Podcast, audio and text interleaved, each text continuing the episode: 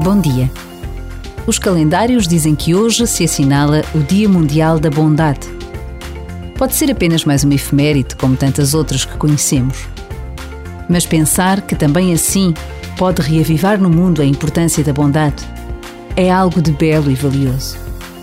Um simples obrigada, um sorriso ou um bom dia são verdadeiras opções de vida a cada dia que passa.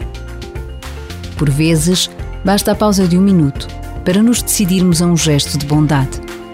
E Deus conta conosco nesta construção diária de um mundo melhor.